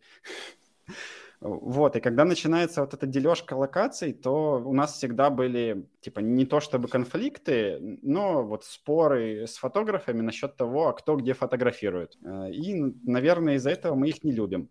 Еще другой момент, что особенно шоссейные забеги вот этим грешат, они нанимают фотографов, э, которые, ну, которые объективно не способны снимать спорт. И ты потом смотришь на эти фотографии, просто там плакать хочется, потому что ты знаешь, О, если бы ты вот эту камеру дал, там, не знаю, любому своему знакомому, он бы сделал это лучше. Ну, я имею в виду знакомому бегуну, потому что он хотя бы знает, как человек бежит и вот может предсказать его движение. И вот из-за этого тоже такое вот э, складывается отношение к другим фотографам не очень положительное. Но не ко всем. То есть у, у нас э, в Украине действительно есть фотографы, которые ну, довольно хорошо снимают спорт, и вот мы с ними, в принципе, общаемся, дружим, все нормально. А как вы, кстати, в Днепре у нас на марафоне оказались? Это вас пригласили или вы сами тоже захотели туда поехать, пофоткать? Нас, нас пригласили, потому что там один из организаторов, ориентировщик, с которым мы уже давно общаемся. Mm. Вот, и, ну, он давно нас хотел куда-то пригласить, вот просто сейчас был марафон, и вот он Кумовство. нам написал, типа, парни, у вас очень крутые фотки, вы нам нужны. Мы такие, окей, у нас, в принципе, эти даты свободны, можем приехать. Ну вот, приехали и пофоткали свой первый шоссейный забег. Ну и как, понравилось? Ой, да, там очень круто. А, оно, конечно, очень сильно отличается от трейлов, потому что, как минимум, очень много участников. Не надо там... стоять в воде по ну, грудь. Да, да. Не надо стоять в воде, да, там в снегу или там три дня в горах жить. Это тоже играет свою роль, то есть центр города, прикольно. Три тысячи участников, прикольно. Вообще вот такой прям фестивальный тип, ну, когда весь город прям работает на марафон. То есть вот все останавливается, потому что в городе проходит марафон. Это тоже очень круто, потому что приезжаешь в центр города, все перекрыто. Все Это ты так знают, считаешь? Марафон, я уверена, многие водители с тобой не согласятся, поэтому... Ну да, наверное, не согласятся, но их-то я не вижу. Я вижу только людей, которые прям приходят на площадь, такие, а что у вас здесь происходит? О, вы бегаете, прикольно, марафон круто, там, ну, типа такой вот прям позитивная атмосфера, это, ну, прям очень радует. Мне кажется, ты очень позитивный человек. Да, я тоже вот прям думаю, сколько вот радости, оптимизма и во всем этом. Ну, молодой еще, наверное, просто. А, а скажи, пожалуйста, а сколько у вас в среднем фоток получается, ну вот сколько вы кадров делаете там за один трейл или за один забег, сколько потом вы из этого обрабатываете, сколько времени уходит вообще на вот, вот тот фотоконтент, который мы получаем на выходе? Ну, количество фотографий очень сильно зависит от количества участников. Ну, это понятно, ну там Да, то есть есть разница между 100 участников и тысячи Конечно, участников. конечно. А, но если до 500 участников, то мы рассчитываем в среднем минимум две фотографии на участника. Mm-hmm. Ну, то есть там могут быть и пейзажные фотографии, может быть там у кого-то четыре фотографии, у кого-то одна, ну там уже есть свои нюансы. Но, грубо говоря, вот это высчитывается примерно так. Если больше участников, то тысяча, полторы с мероприятия. Угу. Ну, это опять же, вот я так грубо называю, исходя из того опыта, который у нас был. Потому что, например, в Днепре было 3000 участников, но у нас вот на каждого фотографа получилось, э, ну, примерно там 1100 фотографий. Угу. Потому что, когда у тебя бежит толпа из там полторы тысячи человек, то ты не можешь физически сфотографировать каждого, каждого и сделать ему да. какую-нибудь там крутую фотографию. То есть ты просто вот вылавливаешь, ну, кого можешь, и все. И вот получается такое количество фоток. А, а насчет обработки, ну, э, в этом году мы даже считали, что у нас э, успешность кадров где-то вот 40-45%. То есть... Это... Э, это то, что не надо обрабатывать вообще, да, получается? То есть он уже готов? Нет, нет, ну мы Или... в любом случае фотографии обрабатываем, но вот 45%, то есть из 100 фотографий 45 – это те, которые дальше проходят на а, обработку, а, угу. и дальше их уже видят люди. Угу. А остальные – это может быть э, либо повторяющиеся снимки, потому что вот человек бежит, и мы можем сделать ему подряд 5 фотографий, просто чтобы там, словить э, удачное положение ноги и какую-нибудь там красивую улыбку, когда лицо в хорошем положении. А, а остальное это компромат, которым вы всех шантажируете. Да, остальное это вот такой компромат, который мы сразу удаляем, э, и все. Ну, то есть 45% это, ну, прям очень хорошо, потому что мы общаемся с другими фотографами, мы знаем, что у них этот показатель где-то там 10-15%. Ну, конечно, в движении человека нормально сфотографирует, а ну, вот, прям мастерство. Вот, вот таким мы реально гордимся. Ну и так. плюс еще э, это очень сильно ускоряет обработку, потому что когда ты привозишь э, с мероприятия 10 тысяч фотографий, тебе надо из них тысячу обработать, это занимает э, очень много времени. А когда ты привозишь там 2000 фотографий, и тебе надо из них половину обработать, делать, то это занимает, соответственно, там, в пять раз меньше времени. Ну, вы все, получается, фотографии просматриваете, да? Uh, да, ну вот я могу рассказать, как у нас обработка происходит. Первым делом вот все фотографии с флешек сгружаются на, на компьютер или на жесткий диск в зависимости там, от объемов. То есть иногда на компьютере не хватает места, используем жесткие. Uh, вот, после этого просматривается вот физически каждая фотография, те, которые неудачные, сразу помечаются, потом проходится это все еще раз, на случай, если что-то отметилось случайно. Потом те, которые неудачные, удаляются, и после этого уже непосредственно начинается обработка. То есть цветокоррекция, цветокоррекция и кадрирование. А у вас есть папка для особо неудачных фотографий, куда вы ну прям топчик такую дичь складываете? Нет, я же говорю, все неудачные мы просто сразу удаляем, потому что они занимают место, а они нам особо и не нужны. Потом Стас тебе прилетит подборка твоих неудачных фотографий. Да, отдельной папки под каждого бегуна с компроматом у нас нет. Хорошо, теперь можно спать спокойно. На случай неожиданных переговоров. А я не заварила чаек, потому что у меня в гостиничном номере нет чайка. Да ладно, есть, но мне как-то не до чайка. У меня плюс 27, зачем мне чай? Мне и так а хорошо. А еще достал баночку облепихового варенья. Хоть не пиво, и на том спасибо. Ты уже стихами говоришь. Хоть не пиво, и на том спасибо. А я могу говорить стихами. Давай к следующему выпуску подготовим по хоку. Надо будет что-то придумать. Да-да-да. Все, договорились? Давай попробуем что-то придумать. По поводу оборудования. Видел у тебя внушительные склады, я не знаю, как это назвать. Что у тебя сейчас из оборудования? Расскажи, пожалуйста. Может быть, кому-то будет это интересно. А, у нас с Богданом как бы общее оборудование. Ну вот я расскажу, что, что у нас есть. У нас э, две камеры 6D Mark I, одна R6, это Canon, это все mm-hmm. Canon, мы поклонники только продукции Canon. А, вот. Э, по объективам у нас 16-35 2.8, 51.8, 85 1.4, 4, 70, 200, 2,8. Вот. Ну, если кому-нибудь э, это что-то скажет. Переведи, звучало пожалуйста. Как, э, просто звучало как шифровка корейскому разведчику. Просто. Или заклинание какое-то. Ну, это вот такая как бы классификация объективов. То есть первое – это фокусное расстояние, второе – это максимальная диафрагма. Ну вот, а там дальше уже надо будет углубляться больше в такой, в, в технические аспекты фотографии. Вот, возможно, не всем будет интересно. Но ну, если кому-то этом... будет интересно, то прочитаю. Да, я думаю, кто, кому это будет интересно, они тебя поймут.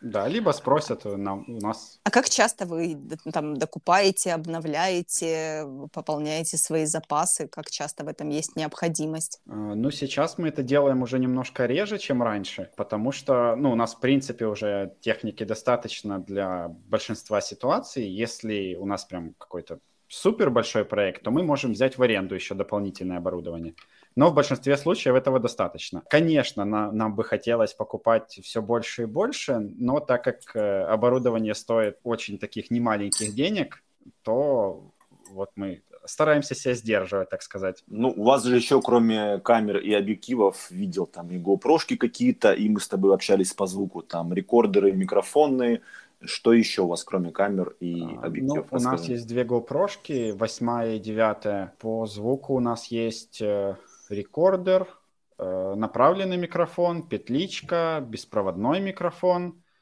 Э, отдельно есть стабилизатор под видео. Квадрокоптеры. Квадрокоптер, да, две вспышки, ну и всякие там штативы, стойки, софтбоксы, отражатели, вот все, все такое. Снова страшные слова на нас а, посыпались. А, то есть вы занимаетесь еще и съемкой видео? Да, мы это, ну, типа, не кричим об этом на каждом шагу, потому что в этом ну, году мы сделали... Киев Трейл вы снимали, да, видосик, это ж ваш фотоотчет. Да, вот мы делали Киев Трейл, и сейчас мы сделали с дикой гонки, это забег с препятствиями, вот он был на прошлой угу. неделе. А, мы тоже там делали видео, вот сегодня буквально выложили большой большой этот ролик. Так что, кому будет интересно, можете да посмотреть. посмотреть. У меня, кстати, пару вопросов возникло. Э, вот ты говоришь, вы не кричите о своем видео. Это ты сейчас о порно? Стас. Ох и Стас. Ну, скажи честно. Не, такое мы не снимаем, ну и предложений-то особо не было.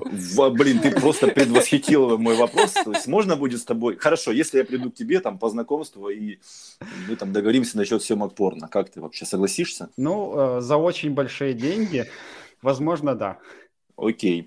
А, кстати, по поводу очень больших денег. У тебя был пост по поводу фотосессии для беременности, за которой ты огласил прайс в 10 тысяч долларов. Что это? Еще э, очередная нелюбовь не только к фотографам, но и к беременным? Или, или какие-то комплексы? Э, или, это, или что? Или это фетиш? Это не то, чтобы не любовь к небеременным. То есть, ну, девушки – это наше все.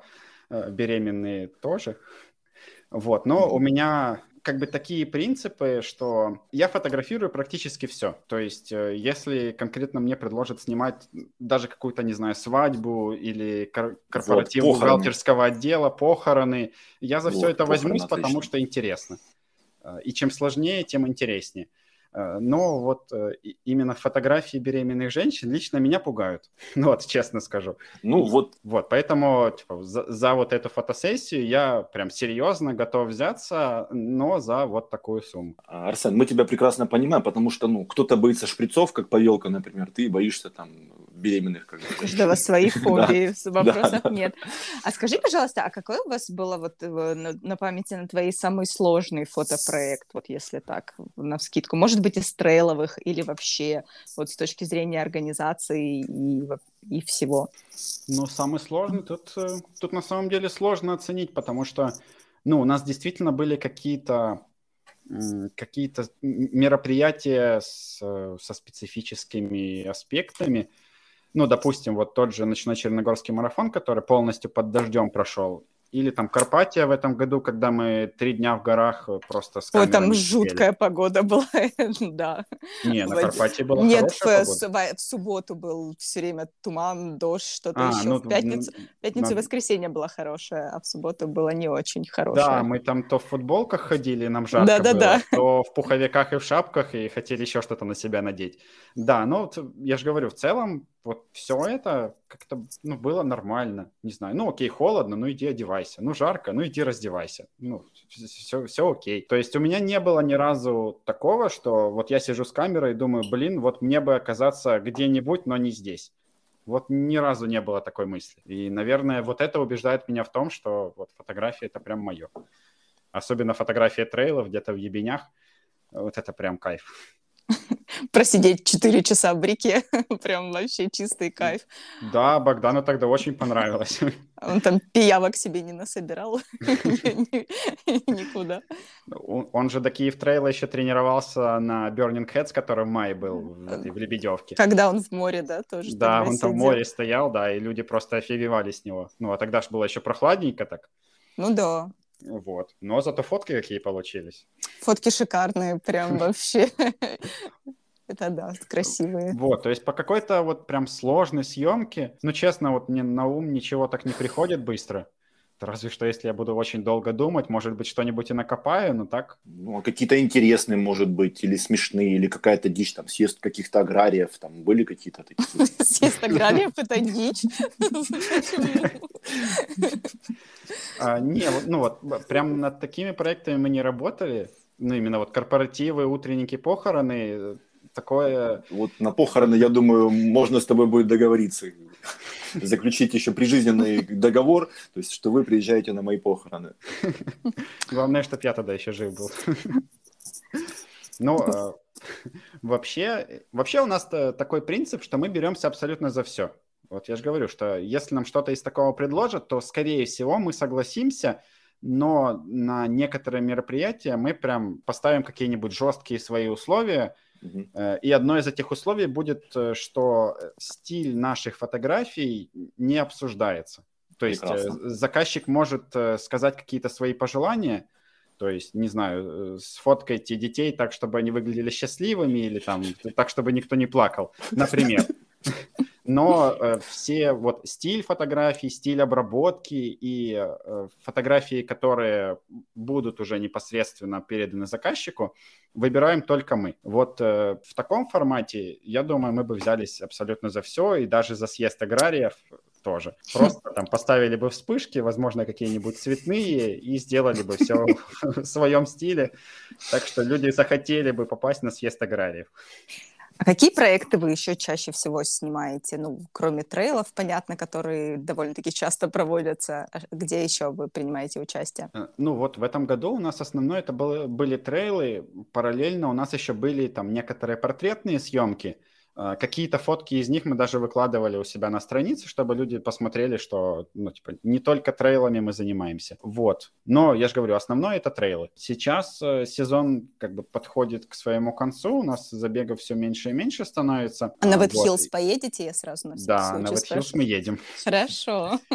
Не всей командой, только мы с Богданом, но едем. Так что... Прекрасно. Новые красивые фоточки. Ура! Да. А, Арсен, а сколько человек сейчас у вас в команде? Сейчас у нас четыре фотографа. А кроме фотографов есть еще кто-то? Э, ну, у нас как бы все совмещают. То есть Шашлычник у нас... там, я не знаю. А мы как бы и сами справляемся. А, ну, у нас еще есть люди, которые нам помогают э, если надо с организацией, если надо, там, допустим, с какой-то полиграфией, возможно, там, не знаю, с транспортом, с оборудованием. Ну, то есть у, нас есть вот такие люди, но вот э, те, которые постоянные, тех, кого мы можем назвать своей командой, вот четыре человека пока. Но на следующий год их, скорее всего, будет больше, потому что мероприятий становится больше, и надо их как-то закрывать. Вот у нас э, на начало июня уже запросили на несколько мероприятий э, в общей сложности 11 фотографов. Угу. Вот, и поэтому будем стараться закрывать все. Это основная ваша деятельность? Да. То есть, кроме ну, этого, вот вы... Сейчас, э, да, это основная деятельность, мы больше ничем не занимаемся, кроме фотографий. Окей. Это было не, не всегда так, это вот началось буквально с апреля этого года. Я ушел со своей работы, Богдан ушел со своей работы, и вот сейчас мы полностью в фотографии, и никуда возвращаться не планируем. Ну, ну, вы много в этом году, мне кажется, вы все трейлы, в принципе, вот такие основные охватили. Вот, сколько я помню, сколько я ездила по всем, вы везде были, мне кажется. Ну, у нас действительно было очень много мероприятий в этом году, и вот за сезон ну, двое или трое выходных у нас были вот свободные, которые мы могли посвятить чему-нибудь еще. А ну, все остальное мы вот ездим куда-нибудь и фотографируем. Ну вот хорошо, на зимний, а, такой зимний, осенний межсезоньируете, чем заниматься, когда нет таких вот такого количества Ну вот сейчас у нас э, будет еще Wet Hills, потом угу. житомирские вертикали, и после этого все. Дальше да, потом Ice Trail только потом. Ну, ну Trail, да, но мы его еще не обсуждали. Но, скорее угу. всего, да, но он, он же будет там в феврале, по-моему. Да, в конце. Ну вот, в конце февраля, то есть до этого времени у нас есть там 2-3 месяца. И мы сейчас планируем э, больше уйти в какую-то студийную съемку, возможно, даже со спортсменами. Вот сегодня мы у себя на странице выложили небольшие бэкстейджи с фотосессии э, наших э, борцов, которые участвовали в Олимпийских играх. Вот мы их фоткали в студии. И, соответственно, мы можем то же самое предложить и бегунам, и, возможно, будем брать просто какие-нибудь лыжникам, это без разницы вообще. Может, просто какие-нибудь портретные съемки, там типа бизнес-портреты, какие-то девочки в платьях потому что в студии действительно интересно снимать, и вот с нашим видением там можно сделать что-нибудь очень-очень интересное. Как обычно, мы прикрепим ссылки у нас там внизу, чтобы все могли зайти, посмотреть. Да, супер. Подписаться, написать. Подписаться так, и написать. Э, продолжаем. У меня осталось, кстати, или пришло в голову несколько вопросов еще таких. Э, еще по поводу ориентирования, по поводу соревнований, чемпионатов. Призовые почему-то мы так вот, э, там какие-то места, насколько я понимаю, если говорить там, или проводить аналогию с организацией, я так подозреваю, что призовые у вас ну, небольшие были, если они вообще были. На чемпионатах Украины и на любых э, соревнованиях, которые считаются вот такими как бы государственными, то есть чемпионаты города, mm. области, там, э, Украины, там призовых нет в принципе. Э, Все, что там дают, это грамоту и медальку и все. Ну, то есть там даже стартовый взнос сам по себе не окупается. Ну, единственное, там э, сборникам могут платить э, с ФСО, ну, с Федерацией спортивного ориентирования. Mm-hmm. Ну, то есть там какие, иногда местные бюджеты это покрывают, то есть э, как бы расходы могут покрыть. Но что-то оттуда заработать в Украине практически невозможно. Но есть коммерческие старты, которые делают просто вот неравнодушные ребята – например, как э, Line Cup во Львове, э, там просто молодые ребята-ориентировщики собрались лет, э, наверное, пять назад и сделали Line Cup. код Кубок Лева. Это соревнования по ориентированию, они двухдневные, проходят каждый год примерно в начале августа, и там ребята настолько сильно вкладываются туда, ну, то есть там душу, там, не знаю, время, старание, что у них э, хорошие призовые фонды, там куча призов от спонсоров, еще какие-то отдельно денежные призы. И вот ради этого уже, как я считаю, можно бороться, потому что приятно побеждать. А, но на таких, на государственных соревнованиях все печально, конечно. Вопрос этот обсудили. Э, и возникал вопрос у меня в голове по поводу там твоих первых фотоаппаратов. Ты помнишь вообще свой первый фотоаппарат? Не знаю, что там это у тебя было какая-то? А, ну, ну первый фотоаппарат до сих пор у меня. Вот. Что это было? И там какая-то первая зеркалка, когда уже начал э, там, больше заниматься фотографией. Ну, вообще вот мой путь э, фотографии, он начался с телефона, это был какой-то там Xiaomi Redmi 3S, а, ну до, до него даже была какая-то Nokia 5130, по-моему, что-то такое, ну там что 2 мегапикселя, дай бог, а, вот. После вот этих телефонов а, была экшн-камера Xiaomi, и потом уже была зеркалка. Ну вот э, зеркалка, которая до сих пор у меня есть, это Canon 6D, mm. служит верой и правдой. Правда, сейчас я уже перешел на другую, но та у меня до сих пор есть. А пленкой фотографировал? Нет, пленка не фотографировал, но хочу попробовать. Вот мне интересен такой формат, и у меня даже вот появилась идея когда-то э, просто приехать на забег и отфоткать его полностью на пленку. Ну, это, скорее всего, будет не коммерческий забег, потому что при таком формате я вообще не могу гарантировать результат, но вот сам формат мне интересен ну, вот прикольная движуха, просто приехать и какой-то крупный забег отфоткать на пленку, потом как-то это оцифровать, распечатать и скинуть людям. Я думаю, атмосферные кадры получились. Ты упомянул, что у вас все оборудование это Canon. Почему так? Почему ты выбрал вот эту сторону в этом известном сраче Canon или Nikon? А, ну, тут сложный вопрос. Э, когда я пришел за своей первой камерой, я хотел, ну, я хотел только Canon. Вот, почему-то у меня такое было впечатление. Я очень много отзывов читал, какие-то видео смотрел. И вот у меня в голове отложилось, что, ну, все, я хочу только Canon, и никакой другой рассматривать не буду. Э, и тогда я приехал в один из лучших киевских магазинов э, фотооборудования. Это папарацци. Э, я сказал, какую камеру я хочу, мне ее показали, дали потрогать, там что-нибудь порассказывали, и потом посоветовали другую. Ну вот, я хотел Canon 80D, а мне посоветовали взять Canon 6D. И, и вот в итоге я рискнул, взял его и очень, очень рад этому. И до сих пор я дружу с теми ребятами, которые мне вот продали эту мою первую камеру. Я к ним даже регулярно в гости заезжаю. Вот, то есть, ну, а почему именно Canon? Ну, для нас это удобнее. То есть у меня, ну, все, все члены нашей команды, они с Canon, потому что таком варианте мы можем меняться между собой объективами, какими-нибудь вспышками, там, синхронизаторами. Ну, то есть у нас все оборудование взаимозаменяемо. И ну, в, в большой команде это очень удобно. Ну да, вам в масштабах команды это очень удобно. Кстати, Арсен, по поводу членов, э, часто задают вопрос э, по поводу зависимости длины объектива от размера полового члена. Стас! Но это как э, размер машины тоже. Это все в одну копилку. Ну, часто задают этот вопрос? А, да, задавали буквально пару раз. Вот сейчас третий. Ну, то есть люди либо не задумываются об этом, либо стесняются спросить.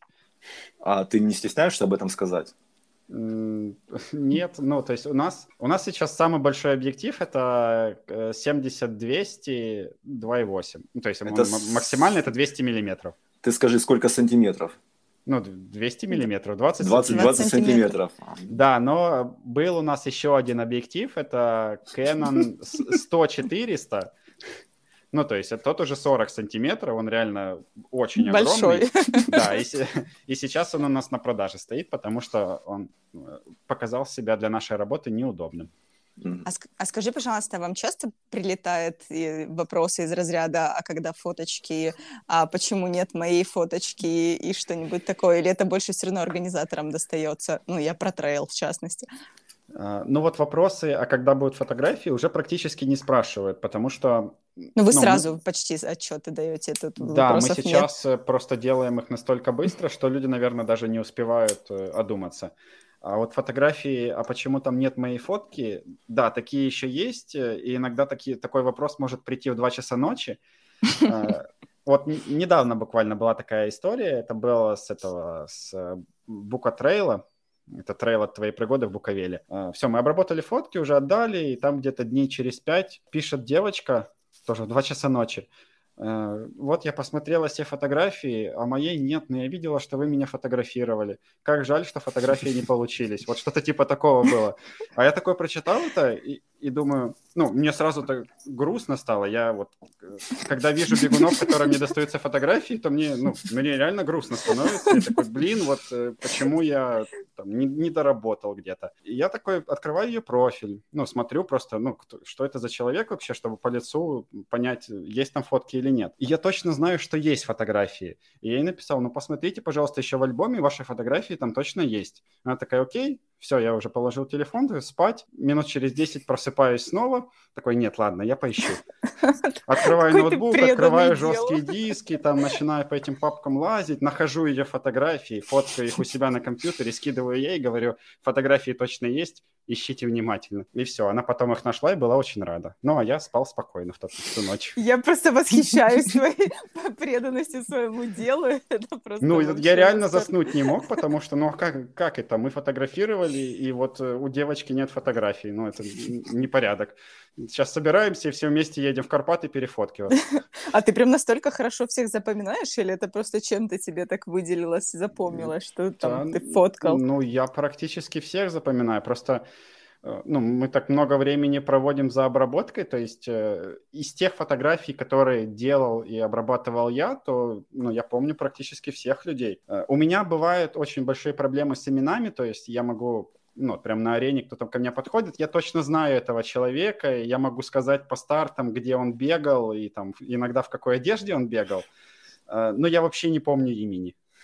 Вот. Ну, Можно и, там... и ты, окей, в принципе. Ну да, типа и ты, но э, людям, люди иногда обижаются и думают, что мы их не запоминаем, а я же говорю, я могу сказать, в какой он футболке бежал Карпати, например. Ну, не а всегда, вас... конечно, но иногда такое бывает. Я сейчас а... спрошу, в какой футболке я бежала Карпати. Не-не, так, такого не помню. Ну вот. А вас часто путают там как-то тоже, тебя называют э, меня Богданова, Богданова да, да, да, мною? Да. Нет, вроде... Ну, во-первых, немногие знают, как нас зовут. Ну, Начнем с этого. Опять да, же, а типа, есть все... такое, о, сова и бык, привет, да, вот так вот. Вот типа такого есть, да. Но вот у нас на Черногории был чувак, который кричал нам... Э, он, нас, он нас назвал э, овал и шар. Oval and bull, типа овал и шар. Вот. Типа у человека такое э, понимание нас.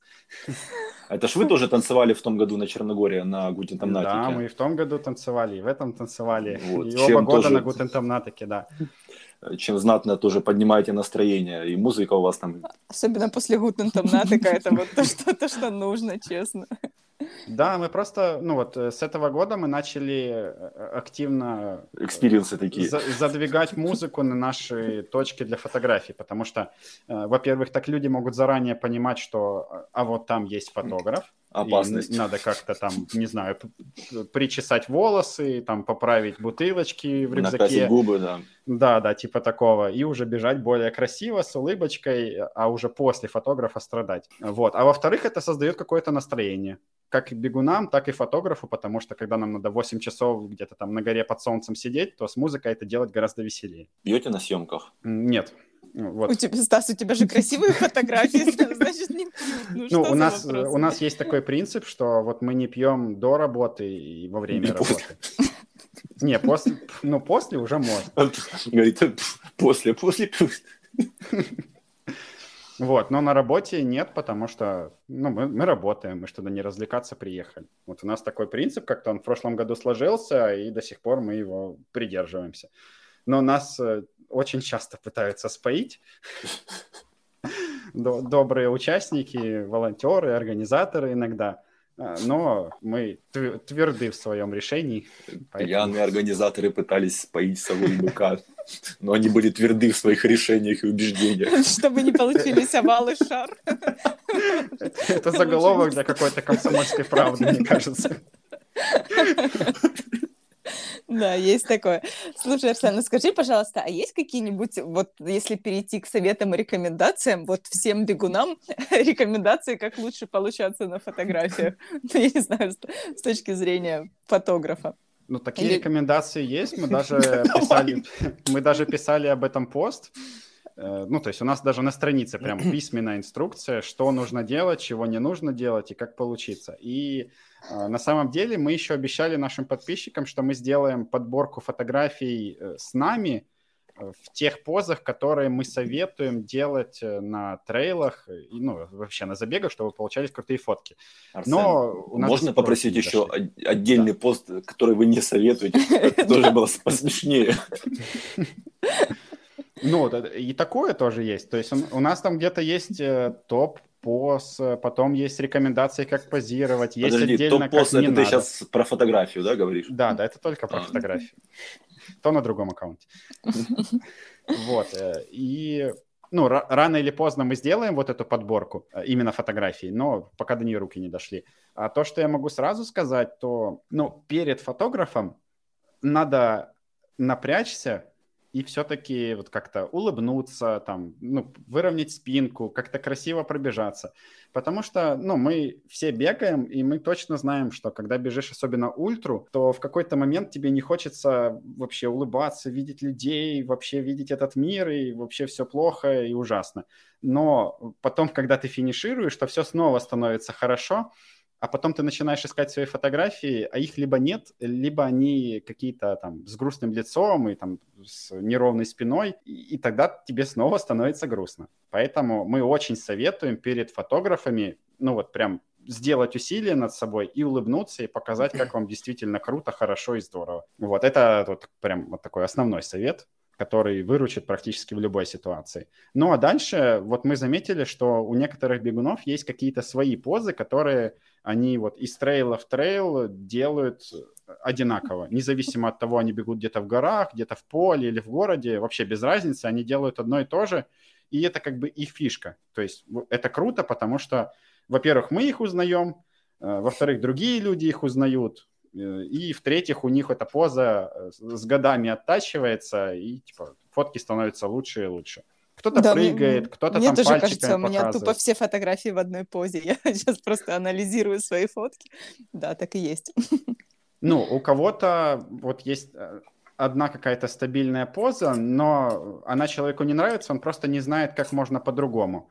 А у кого-то вот есть своя поза, и он точно знает, что надо вот так, потому что ему это нравится. Кто-то на палках подпрыгивает, кто-то там, не знаю, звездочку делает. Вот мы на выходных фоткали Village Trail, там один чувак так сильно прыгал, что упал прямо перед нами. Ну ничего, потом встал, побежал дальше. Но, Но этот чувак главное. на каждом трейле прыгает и примерно в одинаковой позе, и у него всегда фотки получаются прям очень хорошие. Вот, я поэтому... думала, ты скажешь, всегда падает. Я хотела расстроиться. С каждым трейлом на те же грабли? Да. Нет, ну, поэтому два основных совета. Улыбайтесь, когда видите фотографа и показывайте, что вы счастливы, и найдите свою фишку. Круто. И тогда Я... фотки точно будут крутые. Я прям уже хочу на Fat Hills за новые фотографии. Ну, тогда готовь какую-нибудь свою позу. У меня есть, у меня есть моя поза постковидного бегуна. Тогда ждем. Э, Арсен, сколько у тебя было, сколько у вас было стартов в этом году? Можешь так вот посчитать, назвать? И... Ой, быстро. какой, быстро какой наверное, все-таки больше всего понравился тогда нам ответить? Вот это полегче. Ну, я сейчас на первый еще попробую ответить. Ну, э, быстро не посчитаю, сколько у нас было стартов, но в конце года мы точно сделаем какой-то такой, типа, пост подведения итогов и там какую-нибудь статистику туда выложим. И в частности там будет количество стартов. Okay. Просто с- сейчас мы еще не считали, и поэтому не могу сказать. Вот. А какой больше понравился?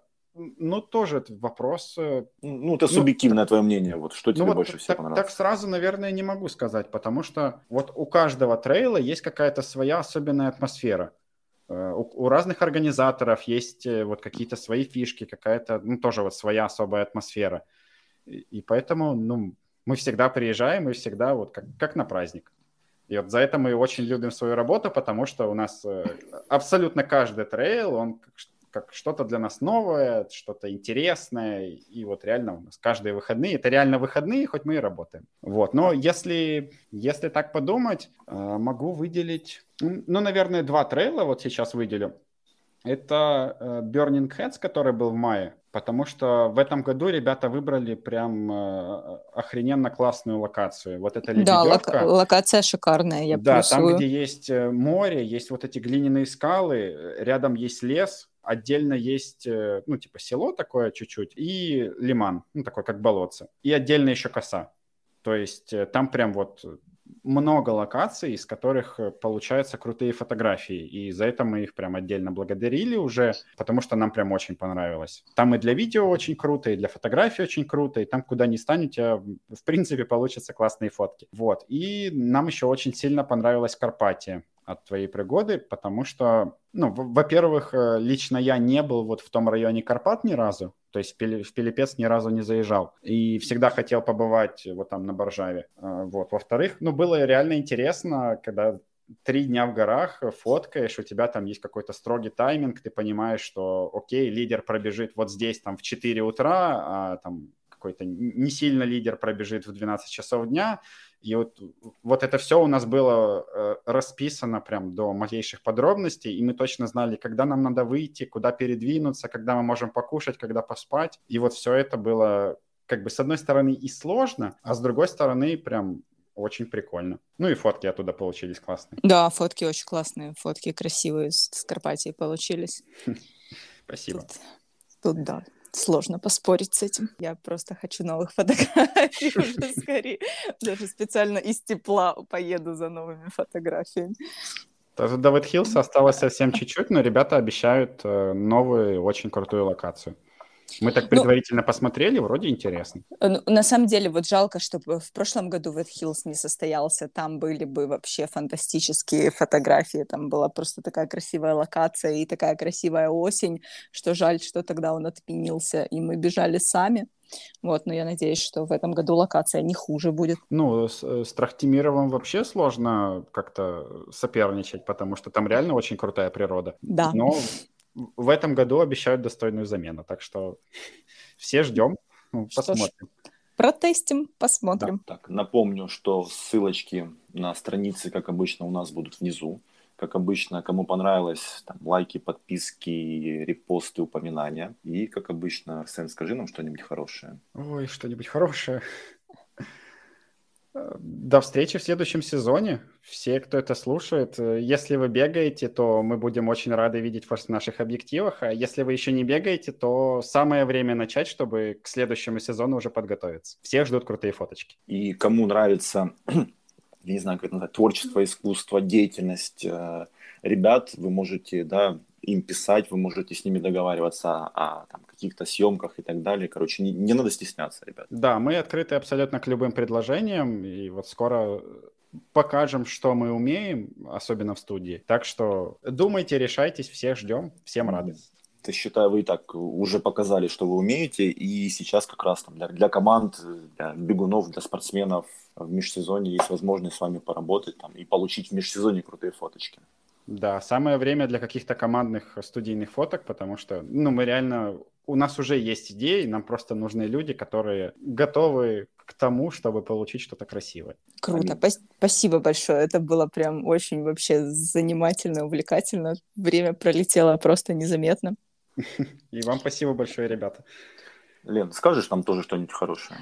Я скажу вам хорошее, там все, все хорошо, там, где теп, тепло, вот, то хорошо. Вот, на самом деле, да, бегайте, почаще улыбайтесь не только на камеры, но и всегда по жизни, вот, чтобы были не только красивые фоточки, но и все было красиво вокруг. Вот, и всех ждем на Хиллз. Так, ребят, от себя добавлю, что благодарен, благодарны вам, что вы слушаете нас, за то, что вы слушаете нас, за то, что пишете. Э, пишите, реагируете, советуете, поддерживаете. Спасибо вам и спасибо вам вообще за то, что вы есть. Всего хорошего. До новых встреч. Пока. Пока-пока. Пока-пока.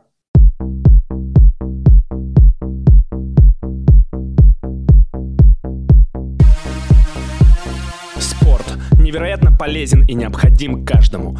Он укрепляет наше тело и укрепляет наш дух. Однако длительные занятия спортом очень опасны, ведь от них устаешь. А когда ты устал, на помощь приходит бухло. Бухло целебно и питательно. Оно подкрепляет наши силы, веру в себя и окружающий мир. Бухло помогает нам расслабиться и настроиться на преодоление, казалось бы, непреодолимых препятствий. Занятия спортом, помноженные на занятия бухлом, делают из тебя сверхчеловека.